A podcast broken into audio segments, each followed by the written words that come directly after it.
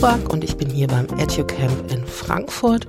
Das EduCamp ist ein Barcamp äh, für Bildungsinteressierte, für Pädagogen und Pädagoginnen, Lehrer, Lehrerinnen, alle Leute, die sich in irgendeiner Form für Bildung interessieren, findet äh, zweimal im Jahr statt, immer an einem anderen Standort. Und diesmal war es Frankfurt in Sachsenhausen in der Freiherr-Form Steinschule.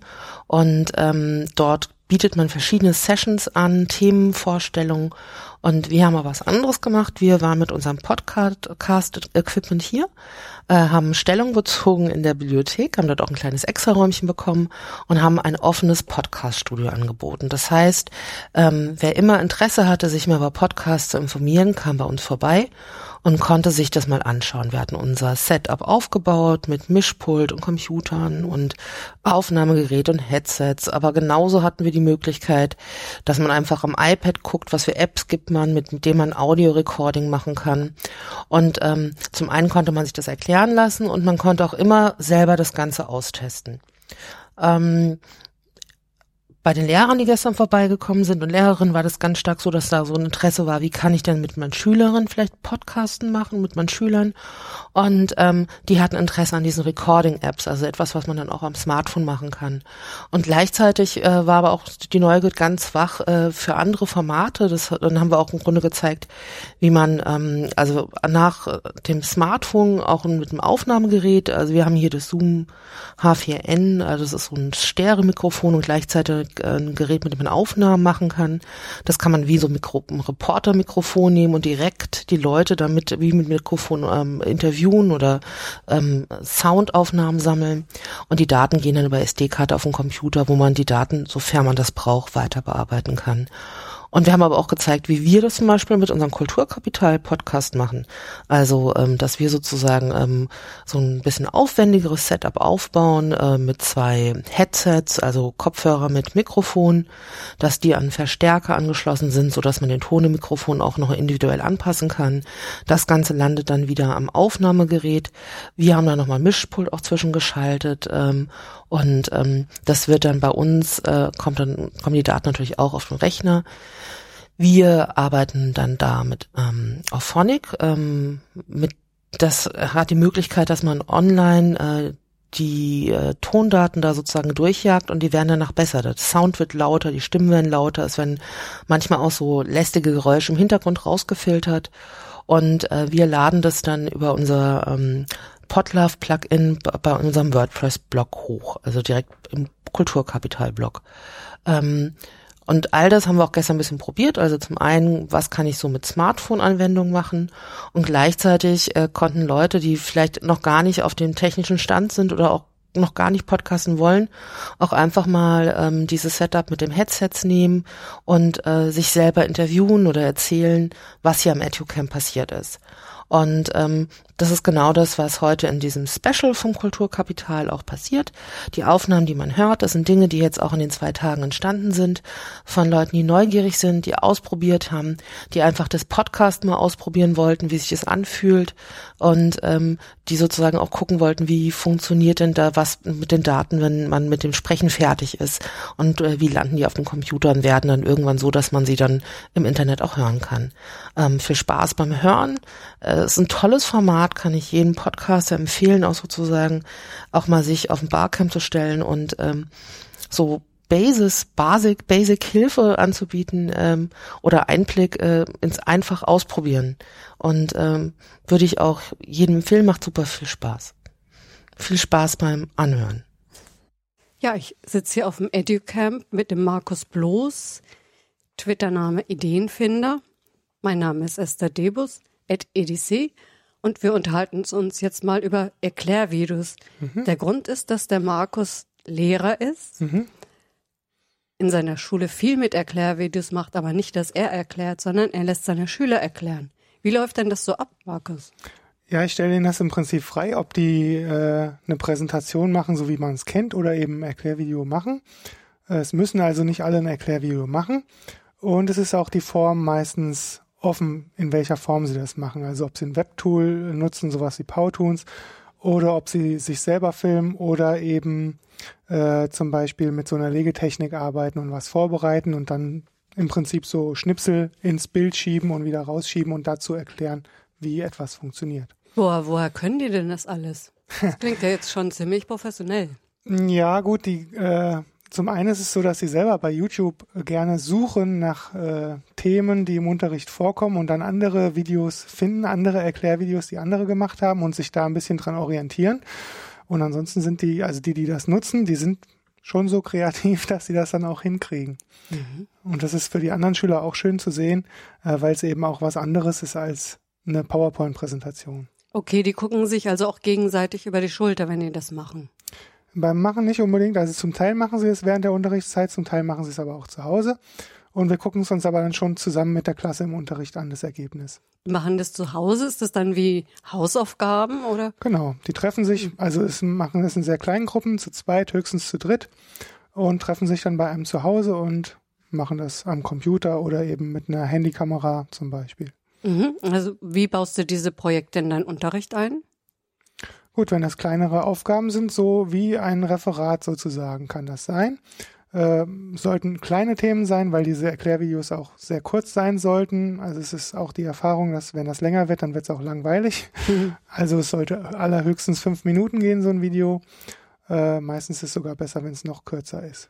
Und die Schüler merken dann auch, dass so etwas zu erstellen ganz schön aufwendig sein kann, je nachdem, wie man es eben macht. Aber zum Beispiel die Leute, die das mit dem äh, Legevideo gemacht hatten, die haben schon erzählt dann hinterher, dass es sich schon einige Stunden gekostet hat. Ah okay. Also nicht nur die Recherche, sondern eben dann kommt noch was, genau. was vorher halt genau. nicht war. Genau. Dann verspricht man sich nochmal, dann muss man es nochmal mhm. filmen, nochmal drehen oder der Zettel liegt nicht so, wo er liegen soll. Genau. Aber der Spaß ist auf jeden Fall dabei. Genau. Und auch für die Schüler, die es angucken, wie gesagt, die kriegen, also die Schüler, die es gemacht haben, kriegen auch ein tolles Feedback von denen, die es angeguckt haben dann. Wo stellt ihr das dann zur Verfügung? Wird es nur mal vorgeführt oder gibt es hinterher auch noch zum genau. Angucken? Genau. Bisher war es so, dass sie das nur vorgeführt haben. Äh, aber eine Gruppe hat es auch mal bei YouTube mit so einem verdeckten Link gepostet, dieses Schiebevideo, sag ich jetzt mal. Ähm, genau, und dann haben wir eine Lernplattform Moodle, wo der Link dann zu finden ist, sodass man es auch später nochmal angucken könnte, wenn man das nochmal zum Beispiel von einer Klassenarbeit oder so mhm. nochmal angucken möchte. Okay, also dann wäre der Effekt doppelt einmal. Die lernen ja ganz viel beim Recherchieren und beim Erstellen. Ja, genau. Und äh, vielleicht, wenn sie es dann auch nochmal vorführen mhm. und dann nochmal zum Wiederholen. Genau, weil die, die Schüler, also es ist ja meistens arbeitsteilig dann von den Themen, also nicht alle arbeiten zum gleichen Thema.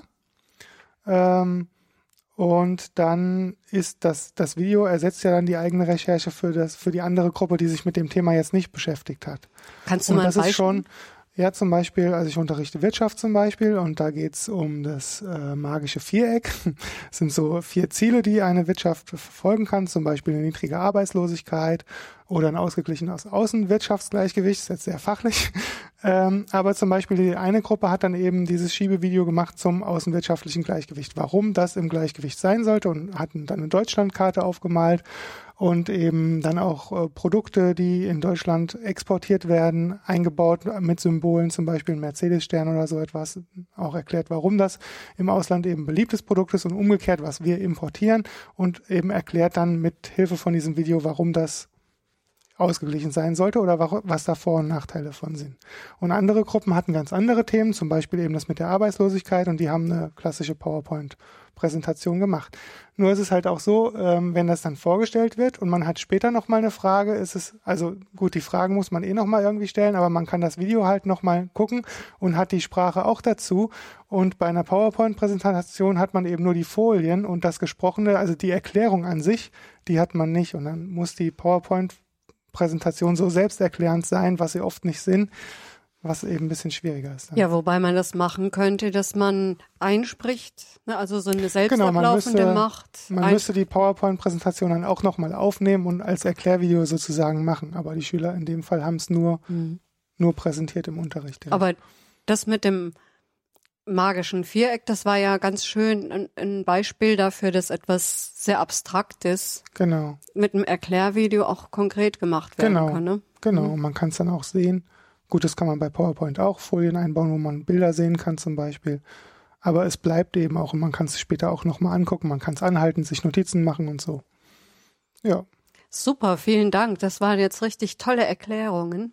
Ja, schön. Wir haben jetzt auch ganz laut gesprochen, obwohl wir ja in der Bibliothek sind, nämlich. Genau, dann wünsche ich dir noch viel Spaß hier auf dem EduCamp. ja, wünschen wir uns mal gegenseitig. Genau. So, hallo, ich sitze hier äh, in der Bibliothek der Freier von Stein Schule und ich sitze hier zusammen mit Agika-B, äh, eine Barcamperin vom EduCamp Frankfurt und die ist eben gerade vorbeigekommen, weil ich bei Twitter geschrieben hatte, kommt doch vorbei, wir machen auch Aufnahmen hier im Podcaststudio und ich werde jetzt äh, Agika fragen, wie, wie geht's dir hier beim Barcamp? Mir geht's sehr gut. Ich finde das hier genial, wie das abläuft. Bin zum ersten Mal auch bei so einem Barcamp dabei.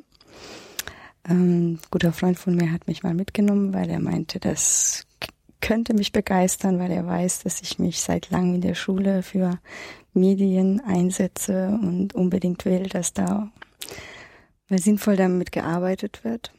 Das heißt, du bist auch Lehrerin? Genau. Und ähm, warst du dann heute hauptsächlich in Sessions, die was mit Unterricht und Schule zu tun haben? Also was für Sessions hast du heute dir dann schon angeguckt? Genau, also ich habe mir mal eine Session angeguckt, da ging es um Lernprogramme, also Avatare erstellen und äh, wie man damit arbeitet. Aber viele Sachen, die in Erwachsenenbildung oder in Firmen funktionieren, funktionieren in den Schulen deshalb nicht, weil wir einen Datenschutz haben. Und deswegen kann man das nicht alles so eins zu eins übernehmen, auch wenn es tolle Sachen sind und die Schüler davon Sicherheit begeistert werden. Äh, dann habe ich ähm, mir nochmal was angeguckt, wo es um die Förderung von medialen Konzepten an Schulen geht und äh, habe erfahren, wie tragisch es eigentlich in Deutschland aussieht, dass da kaum Geld investiert wird. Ähm, im Vergleich auch zu den europäischen Ländern und auf jeden Fall im Vergleich zu den Vereinigten Staaten, wo wirklich sehr, sehr viel Geld investiert wird. Ähm, und das war sehr interessant für mich zu hören, welche Möglichkeiten ich hätte, vielleicht doch noch an Partner, also Partner zu gewinnen. Weniger Sponsoren für die Schule, die das dann irgendwie unterstützen, sondern Partner, also vielleicht spätere Ausbildungsstätten für, für Schüler, die dann auch mit uns zusammenarbeiten oder auch Softwareentwicklern, die dann uns unterstützen, die entsprechende Software für uns zu entwickeln. Und ähm, dass man lokal arbeiten sollte, anstatt lokal mit kleineren Firmen, statt mit größeren. Das waren sehr, sehr interessante Ideen, die ich denke auch verfolgen werde. Ähm, warst du noch in anderen Sessions? Du hast jetzt von diesen zwei Sessions berichtet? Ja, ich war vorhin, ähm, da ging es um Capira. Ähm, das ist ein, eine Software, die jetzt ähm, entwickelt wird. Ähm, also da ist die Beta-Version, glaube ich, draußen. Damit kann man YouTube-Video, also so ein, so ein Layer über YouTube-Videos legen ähm, mit Multiple-Choice-Fragen, sodass die Filme dann immer angehalten werden an einer bestimmten Stelle und dann kommt dann eine entsprechende Frage dazu. Sah ganz nett aus, aber die Filme, die man da verwenden kann, die müssen auf YouTube hochgeladen werden. Und wenn ich jetzt zum Beispiel für meinen Unterricht überlege, vielleicht Filmsequenzen oder Nachrichten oder was auch immer, mal mit so, so einem Layer ähm, zu bearbeiten, also das ist schwierig dann bei YouTube mhm. illegal praktisch da irgendwelche Filme hochzuladen. Also für die Schule schwer einsetzbar. Das heißt, die Plattform muss man sich nochmal genau anschauen und gucken, wie sehr da auch tatsächlich die Anbindung für den Schulunterricht möglich ist. Mm, ja, genau. Also vielleicht für Mathematik. Also man, man, man, man kann das natürlich schon verwenden. Es gibt ja viele tolle YouTube-Videos, die man jetzt schon verwenden kann. Aber wenn ich speziell, also konkret etwas, was, was ich unbedingt im Unterricht verwenden möchte, an Filmen verwenden will, dann dann muss ich da eben selbst was hochladen. Ja, da muss ich. Ich glaube, das, das mm, kann ich nicht so wirklich übernehmen. Mhm. Ähm, du hast gesagt, du bist zum ersten Mal bei so einem Barcamp, mhm. zum ersten Mal beim Etio-Camp. Ähm, was ist das, was dir hier bis jetzt am besten gefällt? Dass alle so nett sind. äh, alle sind sehr nett und, und offen und egal man, wen man auf was anspricht, ähm, äh, ja, es ist einfach wirklich eine sehr, sehr schöne Atmosphäre, auch mit dem, äh, mit, der, mit dem Essen, auch das war sehr lecker. Ähm, ja, und vor allem einfach die Idee, dass, dass hier diese Sessions früher am Vormittag entstanden sind. Wenn ich mir überlege, ich hatte dieses Jahr den Studientag an der Schule bei uns organisiert und da Referenten einladen Und dann denke ich mir, vielleicht hätte man das auch so machen können und das hätte nichts gekostet und das wäre eine schöne Idee gewesen. Vielleicht mache ich das dann auch im, äh, im Zuge der Medienentwicklung da bei uns in der Schule, dass ich mal sowas in der Schule oder vielleicht parallel zu anderen Schulen in der Stadt dann, dann anbiete, so ein Minicamp lokal. Ja, also da gibt's auf jeden Fall auch äh, schon andere Konzepte. Hier in Frankfurt gibt's auch im Mai so ein, ähm, auch ein Barcamp auch zu Medien, hier mhm. Museum für Kommunikation. Also man kann das sozusagen auch in anderen Rahmen lokaler und auch kleiner machen. Mhm. Ähm, bin ich gespannt, äh, was du daraus machst. Es ist einfach, einfach eine Möglichkeit, sich auszutauschen und, und mal was vorzustellen und mal Sachen kennenzulernen und es ist nicht verpflichtend. Ich finde auch die Idee, dass man einfach wirklich mal rausgehen kann, wenn es einem nicht gefällt. Also es ist, ich bin wirklich sehr, sehr begeistert. Ja. Ich weiß nicht, bist du morgen auch noch, am Sonntag auch da? Nee, morgen werde ich nicht da sein können, aber ein Tag ist besser als keiner. Ich freue mich, dass ja. du bei mir vorbeigekommen bist, dass du dem Aufruf gefolgt bist und uns ein bisschen was vom EduCamp erzählt hast. Und ich wünsche dir hier noch ganz viel Spaß und ja noch ein paar Sessions zu besuchen. Vielen Dank. Dank dir auch. Tschüss. Tschüss. Hallo Franco. Hallo Tine. Wir sind hier bei dir beim EduCamp und du bist mein zweiter Gesprächspartner. Ich hatte vorhin schon eine Lehrerin, die mir erzählt hat, wie die ja. Sessions waren, die sie heute besucht hat. Ähm, wie war es denn für dich heute am EduCamp? Ähm, ja, total produktiv. Also ich bin ja mit einer Idee hergekommen, wo ich gerne irgendwie äh, Stimmen hätte äh, zu oder Meinungen. Äh, das war die Frage nach dem, wie man Workshops gestalten kann für Lehrer sozusagen, die mit Medien noch nicht so viel Kontakt haben ähm, um so ein Stück weit Hürden oder Ängste sozusagen abzubauen. Und ähm, wir hatten gleich die erste Session, Session, wo erst so irgendwie fünf Leute waren, auf einmal waren es zehn, irgendwie waren es dann am Ende 20 oder so. Und äh, verschiedene Leute haben ganz viel Input gegeben und das war total produktiv. Also verschiedene Ideen, da müssen wir dann ja auch später nochmal drüber quatschen äh, bei uns dann. Ähm, aber das, das war ziemlich cool. Und dann habe ich ähm, jemanden aus, äh, aus NRW irgendwie kennengelernt, ähm, der lustigerweise bei dem Schwill, bei dem ich sozusagen meine Masterarbeit geschrieben hatte, den in, aus jungen Jahren kannte und ein paar Anekdoten erzählt hat. Äh, das hätte ich nicht erwartet, irgendwie so eine Information hier zu kriegen, aber das war lustig. Und dann noch zwei Sessions, die irgendwie auch ganz nett waren. Das eine war ich weiß gar nicht den Titel, aber da waren die zwei ähm, Damen, die über Ruby on Rails und verschiedene Projekte sozusagen berichtet haben, wo es darum ging, irgendwie, ähm, wie soll man sagen, Frauen und Technik und dieses, äh, was so gerne verschwiegen wird oder die Begeisterung, die, die dafür irgendwie von männlicher Seite teilweise nicht geteilt wird, ein bisschen aufzuarbeiten. Das fand ich ähm, spannend. Und ähm, das andere war Demokratiewerkstätten, wenn ich das jetzt richtig habe. Und da ging es darum, wie kriegt man in Schulen über AGs ein Stück weit ein Interesse für ähm, äh, partizipatorische Prozesse oder sozusagen Prozesse, in denen man sich irgendwie einbringen kann. So. Abgesehen von deiner eigenen Session, ähm, wo du ja eben schon erzählt hast, dass ja. auch interessante Ideen gesammelt worden ja. sind und äh, dass wir darüber sprechen bedeutet, äh, Frank und ich sind im gleichen Arbeitsbereich in der TU Darmstadt. Das heißt, ich krieg da bestimmt noch mal was erzählt. genau. Ähm, aber ähm, was hast du denn für dich persönlich heute so mitgenommen? Was hast du heute so gelernt? Ja, das ist immer eine gute Frage. Ähm, was ich, was ich tatsächlich irgendwie als neue Idee hatte ähm, oder beziehungsweise mitgenommen habe, ist die, die Ambivalenz von bestimmten Begriffen. Also beim sozusagen Bildungsbegriff ist das irgendwie äh, immanent so, aber das ist irgendwie eben klar. Aber diesen Partizipationsbegriff, der wurde in, in dieser Demokratiewerkstätten-Session nochmal irgendwie aufgearbeitet im Sinne von, ähm, ist dann das, was wir heute unter Partizipation und alle wollen Partizipation und es gibt überhaupt die Möglichkeit zur Partizipation eigentlich so gut, wie es teilweise sozusagen rüberkommt. Also bei mir ist der Begriff sehr, sehr positiv belegt und ähm, inwieweit ähm, verstellen wir damit eigentlich den Blick auf sozusagen ich mache nicht mit, weil ich damit auch was zum Ausdruck bringen will. Ähm, inwieweit verstellt man eigentlich den Blick auf, auf genau so eine, so eine Entscheidung und inwiefern werden die dadurch negiert oder entwertet?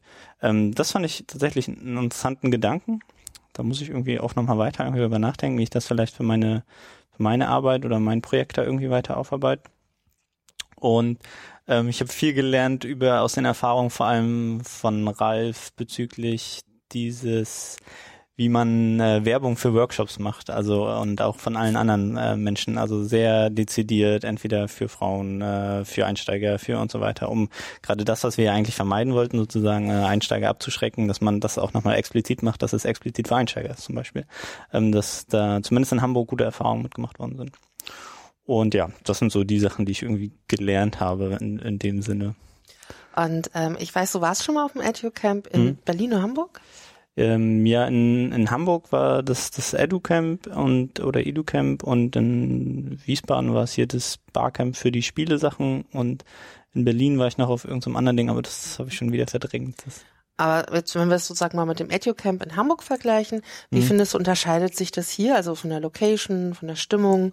Ähm, äh, Gibt es da ex explizite Unterschiede oder? Ähm ja, das ist schwierig zu. Also ich war sozusagen in Hamburg als Student, der zum ersten Mal auf so einem Event war und alles war wow, da reden so viele Leute und man sieht zum ersten Mal Menschen, die irgendwie auch ein paar Artikel geschrieben haben und denkt so, Mann, ist das beeindruckend.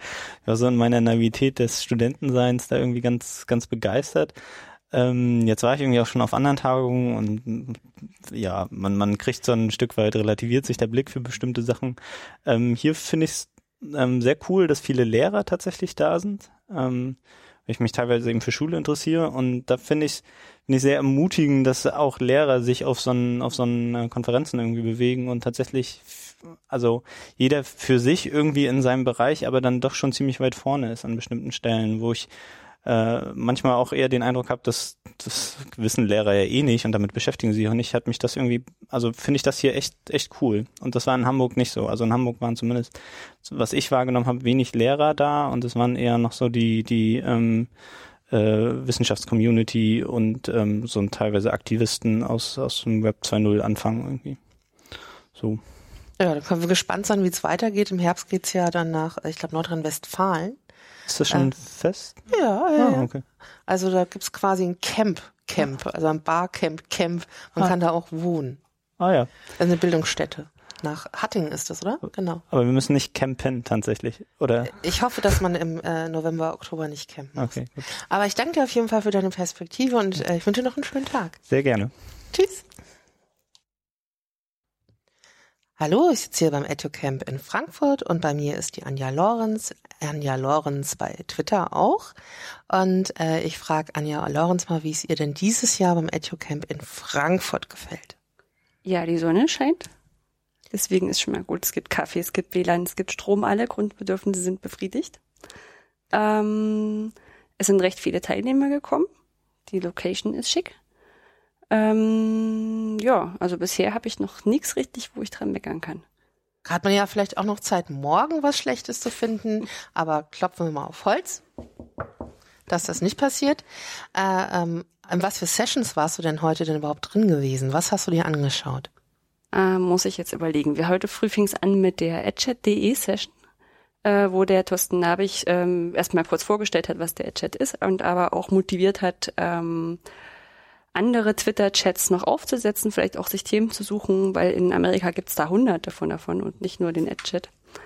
Ähm, dann fällt mir wieder ein, wo ich war. Danach war ich beim LDL-MOOC äh, bei der Session, wo der Marc äh, vorhat, einen MOOC über das Lernen durch Lernen zu machen. War stark geprägt davon, erstens zu erklären, was MOOC ist und das andere zu erklären, was Lernen durch Lernen ist. Da war der Jean-Paul Martin auch da, der konnte das ganz fachkundig machen. Bei der letzten Session ging es jetzt darum, kleine Web 2.0 Applets Tools vorzustellen, die man zum Beispiel Moodle einbinden kann, um da kleine Aufgaben zu stellen. Das war eher diese, ach, mir fällt das noch ein Session, ähm, die relativ viele Links zusammengetragen hat. Davor, jetzt mir wieder eingefallen, gab es eine Session zu Capira, wo man in YouTube-Videos Fragen eintippen kann. Also wo man das unterbrechen kann, kann sagen, ich stelle jetzt eine Frage und die muss derjenige erst beantworten, bevor es weitergeht. Und wie fandest du das Tool? Ich hatte mich vorhin auch schon mal jemanden da, der auch äh, in dieser Session war und ähm, die meinte, äh, ist eine coole Idee, aber sie weiß noch nicht, ob das so wirklich anschlussfähig schon für die Schule ist. Ähm, ich denke, für die Schule, beziehungsweise vor allem für die Lehrer brauchst noch eine Weile, weil es ist noch in der Beta-Phase und die haben erstmal viel auf, Motiva äh, auf äh, Funktionen geschaut, na, dass ich jetzt eine Frage stellen kann, äh, wo ich in LaTeX-Syntax eine Formel eingeben kann und wo ich dann auch eine Antwort äh, akzeptiere, die nicht nur drei heißt, sondern die zwei plus eins heißt. Ähm, das ist ein stark funktioneller Einsatz, ist aber noch nicht so ähm, sexy in der Bedienung. Ne? Also das ist noch, eben man muss mit LaTeX eingeben, es gibt keinen Editor und dann muss man das halt können. Und ich glaube, da haben vielleicht einige Lehrer erstmal und Schüler natürlich auch da ein Problem mit. Und man sieht auch ringsrum, dass es noch ein bisschen im Aufbau ist. Aber ich denke, es hat viel Potenzial, beziehungsweise kann man ja auch schauen, ob das diesen anderen Tools von ich gestern gehört habe, ähm, Edu, Canon oder so, ob das da rankommt, ob das eine ganz andere Entwicklung nimmt und so. Hat dann sicherlich alles seine Daseinsberechtigung. Hattest du heute einen besonders schönen Moment am Tag gehabt? Also irgendwas, wo du sagst, oh, das war irgendwie total gut. Äh, wenn ich jetzt Nein sage, ist doof. Ne? Nee, dann kommt es einfach Aber ich morgen. fand die, ich, also ich, wie gesagt, ich habe heute noch keine super Highlight-Session gehabt, wo ich sage, oh, die war richtig toll. Aber das ist auch nicht schlimm. Also gerade zum Beispiel bei der Ad-Chat-Session, ähm, als dann so Ideen gesammelt wurden, wofür man eigentlich noch Chats aufmachen kann. Für die Hochschule, für einen bestimmten Bereich, für ein bestimmtes Fach und so. Da habe ich auch gedacht, na, Ideen gibt's dann eigentlich ganz viele. Also zum wissenschaftlichen Arbeiten, wo ich relativ viele Studenten habe, die das immer wieder betrifft.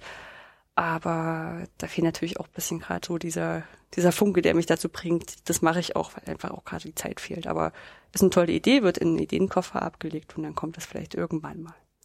Und wenn du dir für morgen irgendeine Session wünschst, also sozusagen selber stricken könntest, was sollte für dich nochmal angeboten, wo du wirklich total Lust hättest, drüber zu, nochmal was zu hören?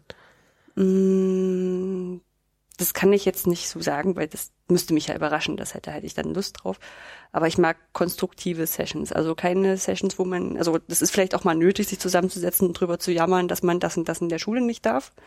Aber ich mag eher so Sachen, wo man sich überlegt, was man, wie man es dann trotzdem machen könnte. Also oder oder was man da machen kann. Ja, also was man auch unter den bestimmten Bedingungen, was man da ähm, anwenden tun kann.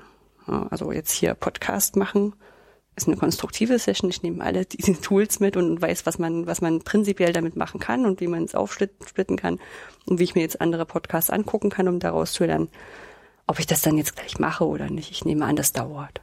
Aber es bleibt eine Idee im, im Ideenkoffer. Ich brauche einen Ideenkoffer. Ja, dann muss der Packer und der Koffer noch ein bisschen weiter gepackt werden. Und wir gucken mal, was morgen noch hier so passiert. Ich danke schon mal für das kurze Gespräch. Danke für den Einblick. Bitteschön. Tschüss.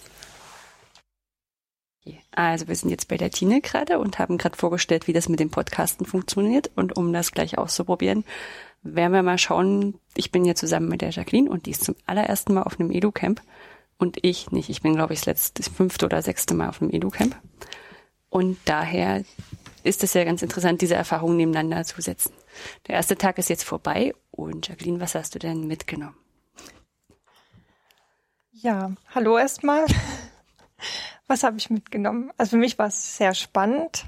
Am Anfang fand ich es schon ein bisschen Überwindung, auch so bei den vielen neuen Leuten, die sich ja untereinander doch schon kennen, viele, da halt, ja, sich mit reinzusetzen und erstmal so, ja, zu verstehen, wie sowas funktioniert, so ein Edu-Camp wie halt die Sessions gebildet werden, wie sich die Leute zusammenfinden. Und dann aber in den Sessions, das fand ich sehr, sehr spannend, was da so für Ideen generiert werden, mit was ich halt auch, ja, Menschen, die halt was mit Bildung, mit Erziehung zu tun haben, wo sie sich damit beschäftigen. Ja. Und wie war es bei dir, Anja? Was hast du so mitgenommen aus dem Tag? Ähm, ich kann es ja jetzt immer mit anderen äh, mit anderen Edu-Camps noch vergleichen. Ich fand die Orga erstmal gut. Man fängt ja so von unten von dieser, diesen Grundbedürfnissen an und da hat man nichts zu meckern, also geht man gleich in die Qualität der Sessions. Ähm, da fand ich die Sessions, die ich ausgesucht habe, glaube ich, auch sehr, sehr gut strukturiert, gute Meinung zusammengesucht. Es war noch, glaube ich, keine richtige Highlight-Session dabei, aber das muss es auch nicht sein. Also so einen Anspruch da stelle ich gar nicht. Ähm, ich finde übrigens, also ja, ich finde auch, dass viele dabei sind, die ich kenne, aber ich finde, es sind auch sehr viele neue Gesichter. Aber das glaube ich auch jedes Mal so, dass so die, die Neuen immer denken, da gibt schon nur so eine feste Gruppe und dann sind ja aber die Neuen irgendwie 60 Prozent aller Leute. Genau. Mm, wir haben ja gemeinsam dieses, dieses nette hochschuldidaktische Zertifikat gemacht, wo das alles ja sehr durchstrukturiert war im didaktischen Sinn. Und ich habe dir versprochen, dass es ohne Moderationskarten und Klebepunkte hier auskommt. Das war ja nicht ganz der Fall, ne? Das war nicht ganz der Fall. Gestern wurde mit Klebepunkten abgestimmt. Ja. hm. Aber sonst so mit, wir nehmen einen Beamer und stellen was vor und machen einfach mal was auf. Fandst das gut? Fandst das nicht gut? Doch, also ich fand's, fand's gut. Ich fand's besser wie unser Zertifikat sozusagen. Ja, also es ist halt einfach spannend, wo ich wirklich früh sich jemand hinstellt und sagt, hier, ich habe halt die Idee, ich würde mich gerne darüber unterhalten und es war dann schon sehr spannend zu sehen, wie sich das auch entwickelt. Also gut, bei Google, das habe ich vermutet, dass das gleich zum über Datenschutz dann groß philosophiert wird, wo mich ja dann doch mehr die Funktion wirklich interessiert hätte, wie sie das halt umsetzen. Aber auch jetzt gerade bei den Web 2.0 Tools, fand ich schon halt spannend, wie auch jeder dazu beigetragen hat, ohne sich jetzt auch vorbereitet gewesen zu sein. Also man hat sich ja jetzt nicht wie bei den anderen Konferenzen da große Gedanken drüber gemacht. Doch, finde ich ein sehr spannendes Format. Guten Morgen, heute ist es Sonntag, der zweite Barcamp-Tag. Und wir haben hier im offenen Podcast-Studio gerade Stefan Bartolmei zu Besuch, also Real Steve auf Twitter. Und Stefan Bartolmei hat gestern auch eine Session gehalten. Und äh, da ist auch gleich die erste Frage, wie war denn deine Session beim EduCamp Frankfurt? Ja, ähm, ich habe eine Session gehalten über den ersten deutschen Kulturhackathon Coding Da Vinci, den ich beruflich ähm, von der Deutschen Digitalen Bibliothek zusammen mit Wikimedia und der Open Knowledge Foundation veranstalte. Hat mich gefreut, es war ein netter Zuspruch und ich habe auch aus vergangenen Barcamp-Erfahrungen ähm, die Situation genutzt und mir viel Feedback geholt, viel Ideen, weil ich denke immer, dass diese reinen Erklärvorträge, Erklärbärvorträge, wo lange Zeit einer spricht, dazu neige ich sowieso. das war eigentlich immer, das war sehr schön, das habe ich auch aus vergangenen Barcamps schon mitgenommen, dass man da eigentlich immer die besten äh, Ergebnisse für sich auch rauszieht und also wir waren die Dreiviertelstunde, es kam Frage nach Frage und Anregung nach Anregung, das war eigentlich sehr schön. Habe ich viel mitgenommen, auch für die Arbeit und für die Ausrichtung des Hackathons, denke ich, das wird da auch noch einfließen. Was für Ideen kamen denn da insbesondere jetzt hier auf dem Edoken sind ja sehr viele so Bildungsmenschen. Äh, was für Ideen kamen denn da gerade aus der Richtung? Genau, also ich habe hab auch gezielt drum gebeten, weil ich gesagt habe, wir sind mit der Deutschen Digitalen Bibliothek im Moment in einer Phase, wo wir uns mit Zielgruppen beschäftigen und für wen wir das überhaupt machen. Während bislang eher so technische Probleme äh, im Vordergrund standen und ähm, da ist natürlich auch noch jetzt die Chance, wenn man sich engagiert als Zielgruppe sozusagen, auch noch ein bisschen Einfluss zu nehmen, wie, welche, welche Form das alles annimmt. Und weil ich glaube, persönlich glaube, dass die Lehrer und Lehrerinnen, Schülerinnen und Schüler eine ganz wichtige Zielgruppe für uns sind, ähm, habe ich mir natürlich versuchte Anregungen zu holen. Und es ging halt um die Weiterverwendbarkeit im Unterricht. Also mm, wir zeichnen ja da die Inhalte mit Rechten aus und dass das benutzerfreundlich ist, dass vielleicht farbkodiert ist. Und ähm, es war auch schön, dass einige Vorschläge mit den Dingen, die wir jetzt schon angefangen haben, in der Weiterentwicklung zusammentreffen. Es war eine schöne Bestätigung, dass wir das nicht ganz falsch machen. Entschuldigung. Es kam, ähm, es kam gute Vorschläge, wie man das stärker verknüpfen könnte, wo ich halt noch nicht genau sehe, wie man das technisch realisiert, aber auch eindeutiger äh, Bestärkung da drin, dass, dass, dass wir in die richtige Richtung denken, dass wir jetzt nicht an den, an den äh, Bildungsmenschen vorbeidenken. Und das war einfach gut. Also ich habe mir eine ganze Liste, ich habe es auf dem Handy, ich konnte es noch mal nachgucken, die einzelnen äh, Anregungen mir aufgeschrieben und ja, das war einfach eine sehr gute Sache cool. Ähm, bei Zielgruppe, da hört sich, das hört sich dann immer so ein bisschen an äh, nach Firma, aber Deutsche Digitale Bibliothek ist ja äh, ist eine Institution des öffentlichen Rechts, oder? Das ja, sowas, äh, wir sind noch gar nicht äh, äh, jetzt selber verfasst. Wir hängen hängen an der an der, wir haben noch keine eigene Rechtspersönlichkeit. Wir sind hängen an der Stiftung Preußischer Kulturbesitz. Da ist unsere Geschäftsstelle auch äh, angesiedelt. Und ich selber arbeite jetzt in der technischen Projektkoordination, die ist bei der Deutschen Nationalbibliothek hier in Frankfurt angesiedelt. Und es ist halt ein Bund-Länder-Projekt. Und wenn man das weiß, sich ein bisschen auskennt in der Bildungs- und Kulturlandschaft, dann ist das nicht ein Given von vornherein, dass das, dass das erfolgreich ist, weil da ja doch sehr viele, ähm, sehr viele Akteure äh, Interessen haben. Und, und ähm, insofern bin ich eigentlich ganz zufrieden, wie, wie, wie, wie wir da aufgestellt sind, wie wir zusammenarbeiten. Und ähm, ja, ja, Zielgruppe, klar, das hört sich sehr wirtschaftlich an, aber trotzdem muss man sich ja Gedanken machen, auch gerade bei öffentlichen Projekten, so interessant das auch ist und so sehr man sich das als Anbieter wünscht, das genauso zu machen, hilft es ja nichts, wenn, wenn die Leute, für die man es ja eigentlich machen will, dann sagen, so können wir das gar nicht benutzen. Und äh, deswegen denken wir jetzt ein bisschen in die Richtung. Also wird ja hier auch beim EduCamp angeboten. Ich habe halt gerade gesehen, dass äh, am Sonntag auch es auch, glaube ich, um Werbung für Bildungsangebote mhm. geht. Also wie macht man denn Leute darauf aufmerksam, ähm, dass, äh, dass, dass man das, was man anbietet, auch, dass es gefunden wird oder dass es äh, angenommen wird. Ähm, was hast du denn sonst bisher so für Sessions erlebt oder besucht oder was hat dir beim EduCamp bisher ganz gut gefallen? Ja, also ich war auf, auf drei, vier anderen Sessions, genau. Also gehe auch immer gerne zu Sessions von Leuten, die ich kenne, ähm, einfach um so ein bisschen Support zu leisten. Das finde ich, ist, das schuldig denen auch und ich werde es auch großartig finde, was ich, was sie machen. Und wenn man das so persönlich kommuniziert bekommt, dann hat das ja auch nochmal, kriegt man das fragmentarischer mit, als wenn man dann mal jemanden erlebt, der das dann offiziell vorstellt sozusagen. Deswegen war ich beim Thorsten Labich äh, in der ähm, äh, ED-Chat, Genau. äh, Chat, Chat, genau, Chat äh, ähm, Session. Das war auch spannend, weil ich da selber nicht mitmache. Ich kriege das immer in meiner Timeline mit, aber so das drumherum und auch die Strukturen, die sich da gebildet haben, wie dann Leute zusammengefunden haben, die sich persönlich auch jetzt zum ersten Mal auf dem EduCamp getroffen haben, das sind immer ganz tolle Geschichten, finde ich. Dann war ich noch nachmittags ähm, bei Demokratiewerkstätten vom Alex ähm, und der Anna oder Anja. Und die haben berichtet äh, von Initiativen von einer Organisation Büdinger Kreis, die äh, als kommunaler Bildungs- oder ja, Alex war beim kommunalen Bildungsträger beschäftigt und äh, organisieren halt an äh, Schulen eben diese Demokratiewerkstätten. Und weil ich selber auch so ein bisschen Hintergrund habe und auch mal in der Schule mich versucht habe, aber auch mit pädagogisch-didaktischen Konzepten nicht immer so ganz d'accord gehe, die im Moment äh, sehr in sind, war es natürlich interessant. Äh, ich habe dann halt auch nachgefragt, äh, was ich, wo ich glaube,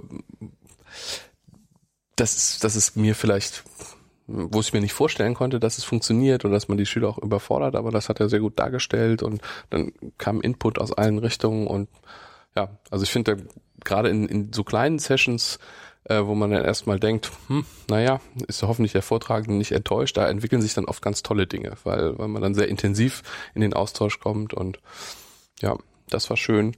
Dann habe ich noch einen zur Abwechslung eine erste Hilfesession besucht. Das war großartig, weil man muss auch mal bei dem ganzen Reden zwischendurch mal wieder was tun und habe noch meine erste Hilfekenntnisse aufgefrescht.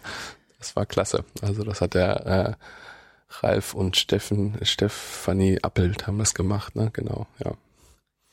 Und äh, du warst abends auch beim Google Quiz? Ja. Und äh, warst du schon mal beim Google Quiz gewesen oder erster Besuch? War mein erster Besuch. Ich bin bisher auf dem äh, Kongress äh, dran vorbeigekommen, weil da gerade, glaube ich, die Nord-Show parallel lief. Ähm, aber es war sehr schön. Ähm, wir waren auch lange mit dem Team Schleppeseppel auf ganz gutem Kurs, bis wir dann, glaube ich, zu viel getrunken hatten. Aber das war dann auch okay, weil bei uns war der Paul, der Veranstalter, mit dabei und das hätte nicht gut ausgesehen, wenn wir da vorne gelandet wären. Und äh, ja, es war einfach eine großartige Sache. Insbesondere die Jury hat mich in ihrer äh, Kompetenz sehr überzeugt, ja. Naja, also äh, sind ja auch äh, routinierte Google-Quizianer. Ähm, äh, ich habe auch Bilder gesehen äh, mit dem Luftballons, das sah auch tatsächlich sehr, sehr einladend aus. Ähm, ich würde mich dann sozusagen auch schon bei dir bedanken. Mhm. Äh, habe ja ein bisschen was erfahren. Ich krieg ja hier im offenen Podcast-Studio immer nur das mit, was mir Leute erzählen vom ähm, EduCamp. Und darum bin ich auch immer ganz froh, da viel zu hören. So, das hat was von Mauerschau, ne? Im antiken Drama, dass man immer nur von den Schlachten erzählt bekommt. Die, sehr schön. Ich hoffe, dass die Schlachten deswegen nicht nur großartiger sind, als sie in Wirklichkeit waren. Aber ähm, bis jetzt hat sich das immer alles ganz schön angehört. Ähm, ich bedanke mich bei dir, Steve. Danke. Ja, Tine, ich bedanke mich auch. Ja, hallo, ich bin Anna. Ich wohne in Frankfurt und mache in Hessen vor allem mit Schulen regionalgeschichtliche Projekte und hatte gestern eine Session. Ich bin Alex, komme auch hier aus der Nähe von Frankfurt und äh, bin auch hauptberuflich im Bereich eigentlich Erwachsenenbildung tätig, mache aber ehrenamtlich und nun auch hauptberuflich äh, auch politische Bildung mit Jugendlichen, vor allem im Projekt Demokratiewerkstätten. Und dazu habe ich gestern auch eine Session angeboten. Das ist nämlich sowohl Annas als auch mein erstes Barcamp und wir haben natürlich von der Verpflichtung erfahren, dass wir äh, beim ersten Barcamp auch gleich eine Session anbieten müssen. Und wir sind mal ins kalte Wasser gesprungen jeweils. Ja, und ich hatte in meiner Session zum Thema digitales Erinnern, hatten wir, glaube ich, vier Teilnehmende und Alexander und ich waren eben da. Und ähm, das war wie bei uns auch eigentlich eher so ein Austausch. Und ähm, dort waren Personen, die auch an dem Thema interessiert waren, ohne dass sie jetzt schon Experten in dem Thema waren. Also, dass man sich erstmal so gesammelt hat, ähm, was gibt es in dem Bereich schon, also vor allem zum Thema Nationalsozialismus, aber auch zu anderen Geschichtsthemen, ähm, was gibt's da im Bereich neue Medien oder online allgemein. Und was ich aber auch festgestellt habe, ist, dass es doch auch viele gibt, die noch so ein bisschen nach Erfahrungsberichten suchen, beispielsweise von Twitter-Projekten oder sowas. Was wir festgestellt haben, glaube ich, bei den Workshops auch digitales Erinnern kann man ganz anders nochmal auffassen. Haben wir von den Teilnehmern gespiegelt bekommen, dass eine wohl dachte, es geht darum, also was behält sich das Netz alles von einem? Also wie, wie groß ist so die digitale Erinnerung an persönliche, persönliche Aktivität, zum Beispiel im Internet? Ähm, aber würdest du sagen, Anna, was haben wir denn mitgenommen aus der Session? Ich habe mitgenommen, dass es zwar sehr viel gibt online, aber dass es meistens eigene Projekte sind, die extra gemacht werden, aber dass die Nutzung sozusagen von sozialen Medien für Projekte noch ausbaufähig ist, also was jetzt den Bereich historisch-politische Bildung angeht. Und das aber von beiden Seiten schon offen, also beide Seiten sage ich jetzt deswegen, weil dort waren sowohl Leute, die in der Bildung tätig sind, um, im medienpädagogischen Bereich auch. Und äh, wir kommen ja jetzt eher so klassisch in Anführungsstrichen aus dem Bereich der politischen oder historischen Bildung. Ähm, und dass der interdisziplinäre Austausch da noch sehr viel mehr gesucht werden könnte. Aber total interessant, wenn ich das noch erzählen darf, ist ja, was wir danach noch für Reaktionen bekommen haben auf das, auf die Session, weil wir von extern quasi eine Anfrage bekommen hatten. Wir äh, hatten unter anderem erwähnt in der in der Session also den Gedenkort T4, den virtuellen Gedenkort äh, T4 an das äh, Euthanasieprogramm der Nationalsozialisten und äh, die Leute vom virtuellen Gedenkort T4 haben danach über Twitter angefragt, ach die haben also den Hashtag Gedenken wahrscheinlich irgendwo aufgenommen, gelesen und ähm, haben dann gefragt, was habt ihr da gemacht? Das klingt ja interessant und wir konnten sie dann, weil jemand auch im in der Session schon mitgeschrieben hat über das Etherpad, äh, konnten wir sie gleich verweisen auf die Mitschrift in Anführungszeichen. Das, also das fand ich eigentlich eine sehr real-time irgendwie ähm, Geschichte, die da, die unheimlich interessant war. Also wenn man da gleich Feedback bekommt, ist natürlich mhm. sehr spannend. Ja, und für mich als Twitter-Neuling war es natürlich direkt ein positives Erfolgserlebnis. und ja, werde auf jeden Fall da auch dabei bleiben. So, ich sitze jetzt hier mit Paul Wege und Paul Wege gehört zum Orga-Team des EduCamp Frankfurt. Und meine Frage ist jetzt so am zweiten EduCamp-Tag, es ist nach dem Mittagessen sozusagen das Größte, das Gröbste, das Schönste, hoffentlich oder vielleicht, haben wir auch schon hinter uns. Ähm, wie war denn das EduCamp so in deiner Leben?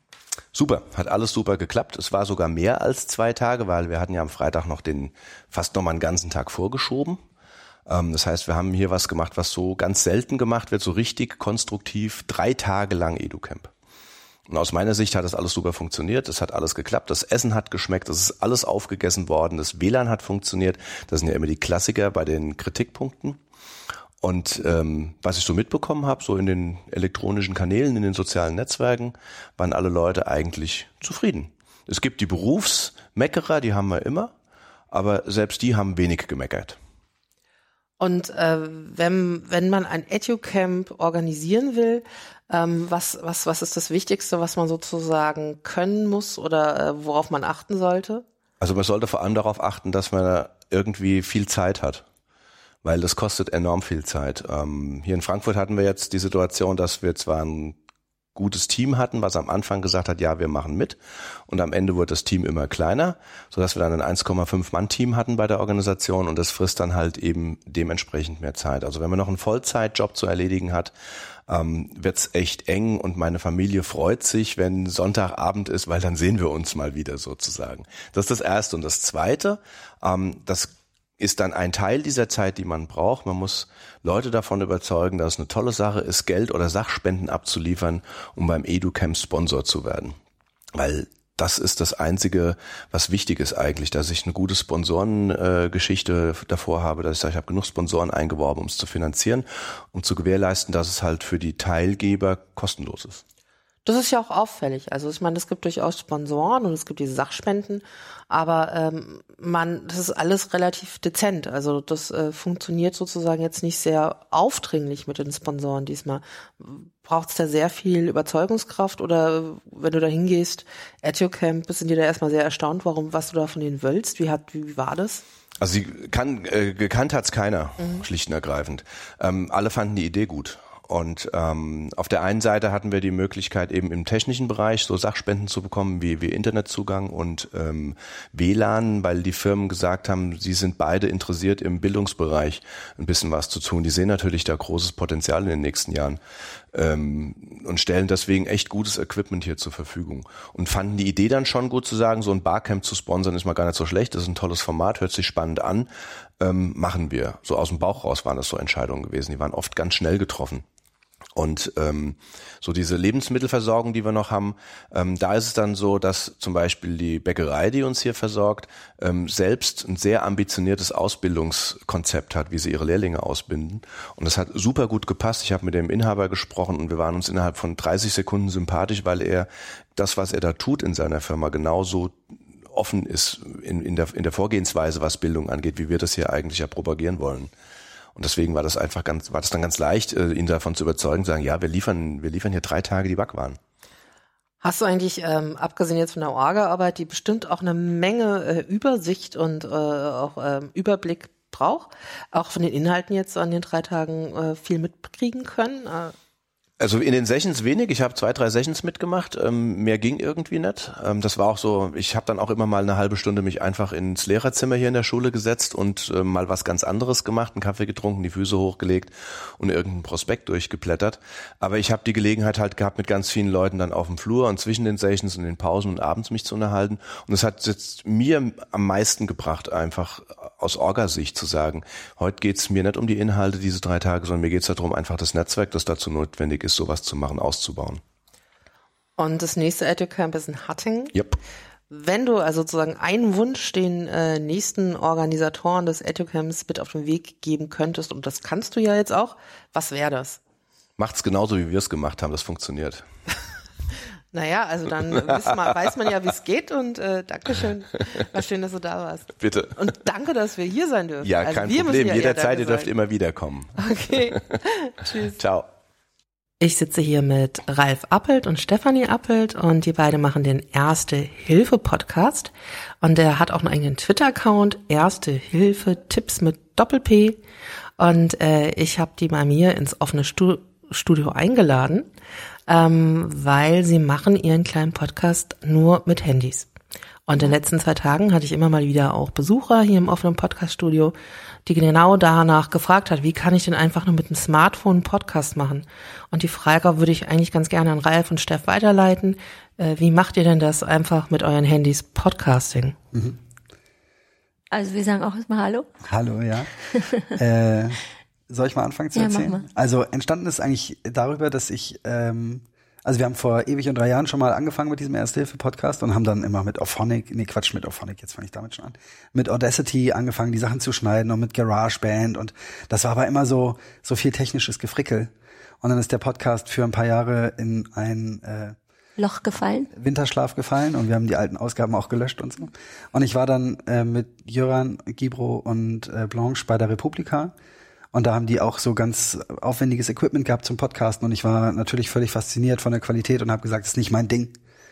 Und wir mussten dann aber, weil ich früher los musste, äh, mussten wir nochmal von unterwegs podcasten. Und dann hat Guido äh, sein Handy aus der Tasche gezogen und gesagt, ja, jetzt machen wir es mit dem Handy. Und ich so, wie, was? Podcast mit dem Handy, erzähl.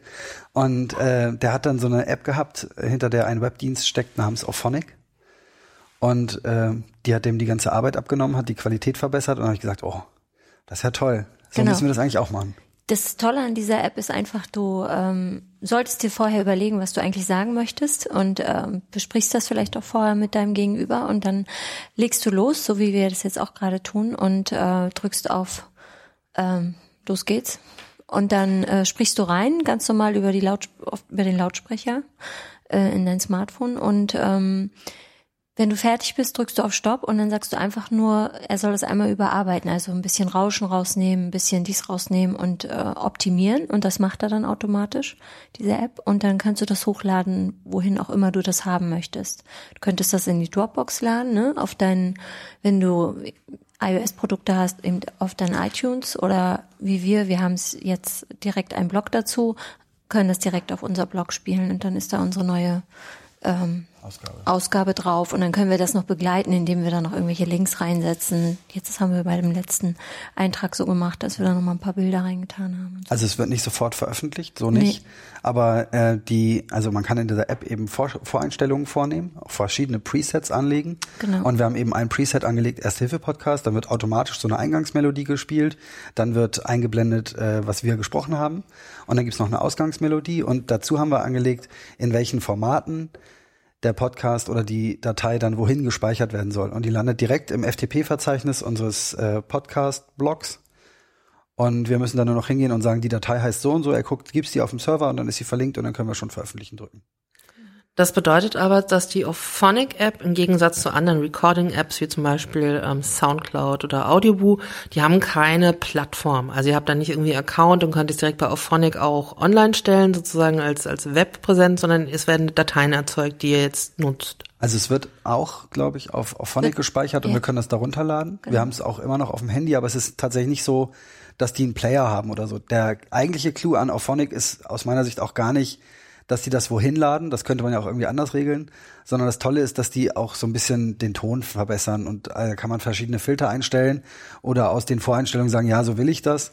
Und dann ist irgendwie so ein Knacken oder so, was man sonst vielleicht mit einem Handy ja doch mal irgendwie dabei hat, wird halt rausgefiltert. Also, dass die Qualität einfach ein bisschen verbessert wird. Und haben wir gesagt, gut, wir brauchen gar nicht das Riesenequipment, wir wollen einfach mit dem, was wir quasi immer dabei haben, podcasten.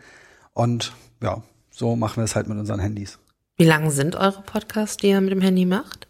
Die Hoffnung ist immer, dass sie eigentlich nur fünf Minuten dauern und manchmal landen wir dann doch bei zehn bis 15, aber länger eigentlich nicht. Also nee, wir machen ganz kurze Einheiten, so dass man unterwegs sich immer mal dran erinnern kann, was haben wir eigentlich im Ersthilfekurs gelernt, was muss ich eigentlich machen, wenn ich einen Notruf machen will, mhm. was mache ich eigentlich, wenn sich jemand den Kopf verletzt hat oder sowas in der Art. Und das Handy, müsst ihr da irgendwas beachten? Also, dass irgendwie das Handy so haltet, dass es nicht so viele Geräusche beim Halten macht? Oder wie mhm. nah ist die, wie ist der Abstand zum, zum Mund? Also, wenn ihr sozusagen das so als Mikrofon benutzt? Also wir benutzen es, wir benutzen tatsächlich ähm, das letztendlich wie ein Mikrofon. Also wir halten es nicht direkt auf, ja, so, weiß nicht wie viel, ja, wir richten das vielleicht einfach so ein bisschen ja. aus, ne? Also das heißt, dass wir, wir das, mit, ja. das Handy umdrehen, eben nicht so, dass man das Ohrteil oben hat, sondern das Mundteil mhm. und äh, richten das dann aus auf denjenigen, der gerade spricht und dann reichen wir das so rum. Und dann sind es so 10 Zentimeter, 20 Zentimeter, die man so normalerweise hält? Ja. Was ist eure Erfahrung? Ja, ja genau. sowas. Ja. Würde ich sagen, ungefähr. Aber es macht keinen riesen Unterschied. Nee. Gibt es irgendwie Dinge, wo man irgendwie ganz schnell irgendwie mal einen Fehler macht? Also wo, wo euch auch schon mal was richtig daneben gegangen ist in diesem, in diesem Setting quasi? Also, also wir hatten das mal, dass wir wirklich uns was überlegt hatten und dann äh, gab es aber so einen blöden Versprecher oder irgendeinen Kreischer oder irgendwas, ich weiß nicht was. Da haben wir dann gesagt, okay, wir sollten das nochmal machen. So, ne? Also es gibt halt nicht die Möglichkeit, irgendwas rauszuschneiden oder so, sondern was ja, wir. Also die, die Möglichkeit gäbe es ja, aber die Arbeit machen wir uns halt nicht. Wir nee. finden ja, dass es an einem durchlaufen sollte. Genau, ne? genau. Und dafür ist vielleicht wichtig, dass man, äh, wenn man damit aufzeichnet, ähm, einfach sein Handy äh, vom Funknetz nimmt, dass niemand anruft oder irgendwelche Push-Benachrichtigungen reinkommen. Und genau. für uns dann der Flugmodus. Genau genommen müsste man vielleicht noch den Schlag, nee, wenn Flugmodus, Flugmodus. Ist, Flugmodus ist eigentlich auch ausreichend. Mhm. Äh, es hat noch nie jemand angerufen, während wir gepodcastet haben. Äh, wir haben da bisher nicht drauf geachtet, aber müsste man wahrscheinlich machen. Und wenn ihr jetzt sozusagen ähm, mal überlegt, dass zum Beispiel jemand in der Schule oder mit, mit, mit Jugendlichen sowas machen wollte, hättet ihr irgendeinen Tipp, was ihr den Leuten mit auf den Weg geben wolltet?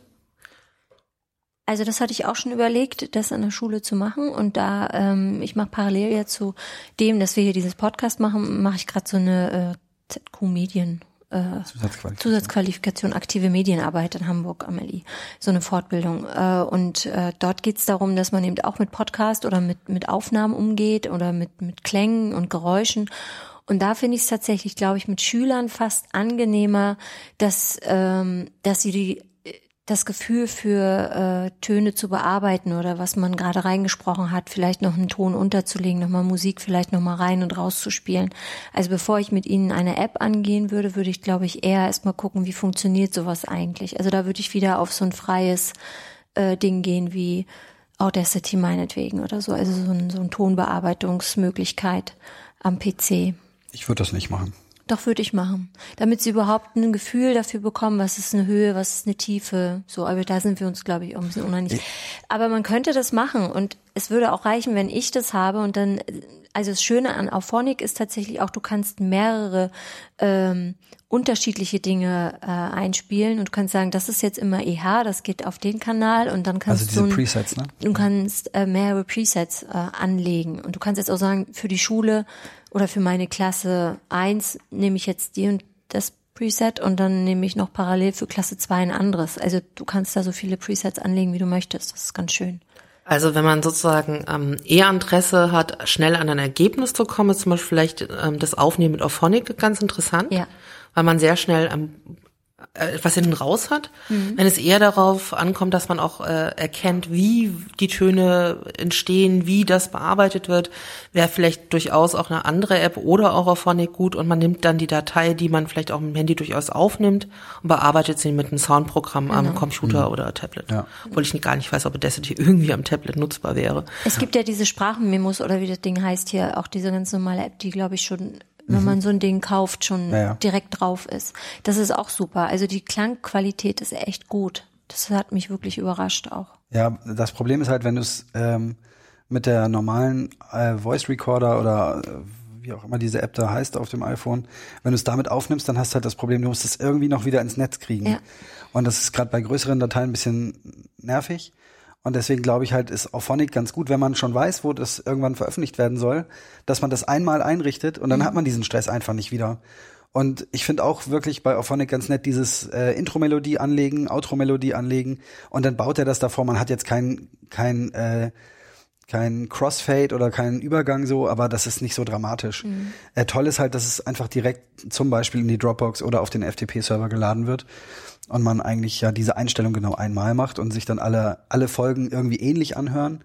Und man könnte zum Beispiel zehn Schülergruppen losschicken, äh, die kriegen alle die gleichen Zugangsdaten für Auphonic, können dann ihre Presets anlegen, können es vor dem Veröffentlichen auch nochmal hören und können dann sagen, mit den Zugangsdaten sagen, und jetzt lade ich es hoch und man hat dann alles irgendwie auf dem FTP-Server und kann dann die verschiedenen Podcast-Episoden daraus generieren.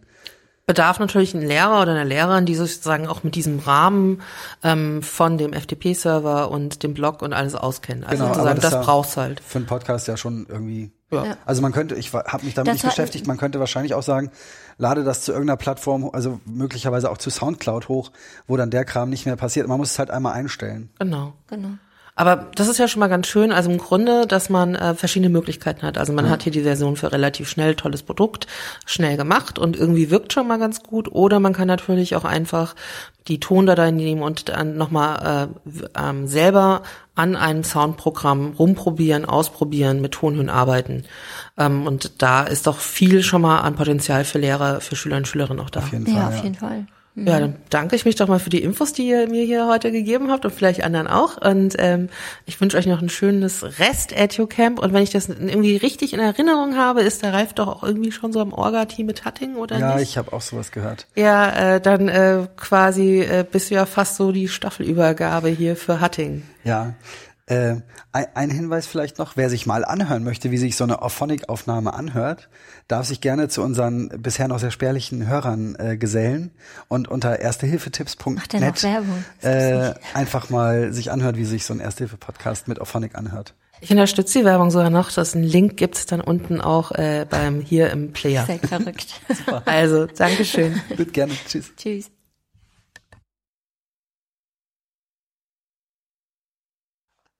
So. Hallo, wir sind jetzt bei der letzten Aufnahme beim offenen Podcast-Studio und ich habe hier Florian Borns bei mir, F. Borns auf Twitter und aktiv ist er bei den digitalen Helden und wahrscheinlich bei 100 anderen wunderschönen Sachen auch noch und er war auch hier das Wochenende und den Freitag auf dem EduCamp Frankfurt.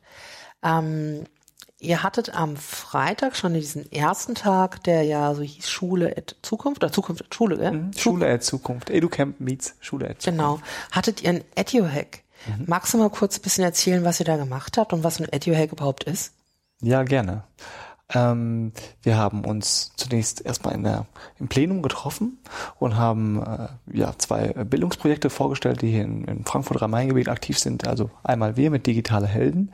Ähm, das ist ein Peer Education Programm zur Prävention von Cybermobbing und dann gab es noch eins zum ähm, iPad-Klassen und dann kamen alle danach zusammen, ähm, um einen Edu-Hack zu machen. Es gab insgesamt, glaube ich, fünf ähm, Edu-Hacks ähm, eins für smarte Hacks im Klassenzimmer, eins ähm, zu App-Quizzes und noch ein, einige andere. Die Idee ist, dass man digitale Tools verwendet, um sie dann für Bildungszwecke neu umzuformatieren, zu konzeptionieren, ähm, zu gucken, was kann man damit für meine Zwecke machen.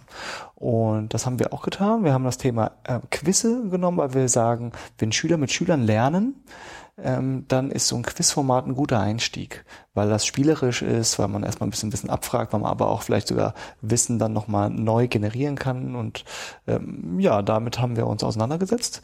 Und da gibt es mehrere App-Baukästen. In unserer Session ging es dann, haben wir kurz Cleverlies vorgestellt. Das ist ein schöner App-Baukasten, wo man Web-Apps mitmachen kann. Ähm, leider gibt es aktuell noch nicht die Möglichkeit, dass man eine native App, die dann so direkt auf dem Smartphone landet, ähm, auch mit, also ein Quiz hat, was dadurch entsteht, sondern es, es entsteht eine Internet-URL, mit der man dann arbeiten kann. Aber auch schon mal sehr gut. Äh, dann haben wir ähm, uns aber über Alternativen unterhalten und ähm, Learning Apps äh, unter anderem dann getestet. Dann hat einer ein Quizze zum Thema Englisch äh, gemacht und ähm, Gregory hat was erstellt zum Thema EduCamp. Wann war das letzte EduCamp? Äh, welche EduCamper erkennst du hier? Ordne ihnen die Twitter-Namen zu und solche Dinge. Also um hat erstmal die Funktionalitäten ausprobiert. Also Learning Apps ähm, ist wirklich ein schönes Tool. Und ja, dann haben wir, äh, ich war noch mit ein paar anderen zusammen, wir haben YouTube-Videos ähm, so formatiert, dass wir Fragen dort einbauen können. Das Tool dazu nennt sich EduCanon. Ähm, man definiert also dann ab eine Minute 30 Stopp hier muss ich eine Frage einfügen und dann kann man Multiple-Choice-mäßig kann der, der Nutzer dann eben sagen, ja, die Antwort A ist richtig und dann muss man weitermachen und dann geht das YouTube-Video auch weiter. Und das finde ich eine tolle Sache, dass man also ein YouTube-Video nicht nur konsumiert und Flipped Classroom-Prinzipien dazu anwendet, sondern eben auch Fragen oder Reflexionen dann ähm, für einen kommenden, für eine kommende Session, für einen Klassenbesuch dann eben nutzt. Das heißt, aus dem Drei-Minuten-Video werden noch drei Fragen eingefügt und die Fragen beziehen sich als sozusagen eine Vorbereitung für den kommenden Unterricht. Und das ist toll für Lehrer, direkt einsetzbar. Man kann das sehr gut mit Screencast machen, mit eigenen Präsentationen. Das ist also ein Edu-Hack und wir haben sogar den großen, äh, ein, ein, äh, nicht ein Bembel, sondern wir haben, es gab einen Applaus am Schluss, wurden alle Projekte vorgestellt und äh, unser Edu-Hack wurde, hat, hat dann äh, relativ viel Applaus bekommen. Wir haben ein Appleboy-Glas bekommen mit einem schönen ähm, Appleboy-Bonbon. Wusste ich gar nicht, dass es das gibt. Ja, aber ja. Appleboy Bonbon, super. Frankfurt steckt voller Überraschungen. So, so viel zum Edu-Hack. Und äh, dann gab es ja noch die zwei Tagen EduCamp. Du bist ja quasi hier, wir sind ja am Ende des EduCamp, wird schon aufgeräumt um uns herum, verwandelt sich alles wieder zurück in die Freiherr von Steinschule, wie sie sozusagen noch auf Freitagvormittag war. Ähm, was sind äh, Sessions oder Begegnungen, die für dich jetzt besonders wertvoll waren am Wochenende, wo du sagst, ach, das war ja irgendwie gut gewesen, also das nehme ich mit. Ähm ich, vor allem habe ich mich mit vielen neuen Leuten kennengelernt. Also ähm, vor allem jetzt manchmal der Medienberater, mit dem saß, saß ich schon in der Edu-Hack-Sessions und wir haben uns dann immer wieder in äh, verschiedenen Sessions gesehen und ja, dadurch entsteht einfach eine Beziehung. Und Lernen ist Beziehung. Ja, also ich bin ja hier als Selbstlerner und ähm, das finde ich ähm, ganz wichtig. Also nicht nur den Themen zu folgen, sondern vor allem auch mal Personen und die dann nochmal, ah, der bietet jetzt eine Session an, dann gehe ich doch mal rein, was er dazu sagt. Er hat dann nämlich was zu Medienbildungskonzepten in Schulen gemacht. Fand ich ganz spannend. Ähm, was nehme ich mit? Ähm, vor allem nochmal, dass man WordPress eben auch als ähm, soziales Netzwerk nutzen kann, nicht nur als Blog, sondern dass man mit Schülern da aktiv arbeiten kann, zum Beispiel mit diesem äh, Plugin BuddyPress, was ich jetzt demnächst mal ausprobieren möchte, ähm, um es auch als ähm, E-Portfolio zu benutzen und ähm, ja, Kommentarfunktion, sozialer Austausch ähm, in Schule, in Schulprojekten umzusetzen. Unter anderem vielleicht bei den digitalen Helden, wir müssen es mal gucken. Ähm, wir haben ja Mahara aktuell im Einsatz und das ist auch ein gutes Tool, aber es ist ein bisschen schwierig, aufwendig, ähm, sich da einzufinden. Um bei WordPress habe ich ein bisschen die Hoffnung, dass es vielleicht schneller geht. Mal sehen. Also weil vielleicht auch schon einige Schüler das auch schon kennen oder auch die, die Art, wie es so designt ist, ist es ja sehr intuitiv nutzbar. Und ähm, ja, da insofern wieder mit viel Inspiration gehe ich hier raus aus dem EduCamp. Ähm, das ist eh das immer das Schöne, dass man nochmal sieht, so hey, es gibt auch andere Leute, die echt strugglen im Alltag und irgendwie ja dieses digitale Medienbildungsding nach vorne zu bringen, das ist ja auch eine Herausforderung oder mal eine Berufung und dass man da irgendwie Gleichgesinnte hat, das ist irgendwie auch immer ganz schön. Dann äh, im gleichgesinnten äh, Wünschen und Grüßen äh, dann sagen wir Adieu zum EduCamp. Danke, dass du vorbeigekommen bist und mit mir kurz auch nochmal über das EduCamp gesprochen hast. Das war jetzt die letzte Aufnahme. Mit dir geht es auf einer Podcast-Studie fürs EduCamp zu Ende und ich bedanke mich äh, tatsächlich für die nette, fürs nette Gespräch. Ja, Tine, dir auch danke fürs Zeigen, wie ein Podcast genau funktioniert und natürlich auch für das Gespräch. Ja, schön. Tschüss. Danke, ciao. So, das war's jetzt vom EduCamp in Frankfurt. Nach dem EduCamp ist auch immer vor dem EduCamp. Nach Frankfurt kommt Hattingen dort im Bildungszentrum und dort wird das EduCamp tatsächlich Camp, denn das Bildungszentrum hat auch Zimmer und man kann tatsächlich zwei Tage lang mit lauter Bildungsmenschen zusammensitzen, zusammen quatschen, sich Dinge zusammen anschauen, planen, umsetzen. Ähm, das wird bestimmt eine Menge äh, Spaß und Kreativität bringen. Das Wochenende in Frankfurt war großartig und ich bedanke mich auch bei all den Menschen, die vorbeigekommen sind bei uns und äh, die auch uns mit ihren äh, Ideen und Inhalten bereichert haben und die einfach neugierig waren, um das Podcasten einfach mal auszuprobieren.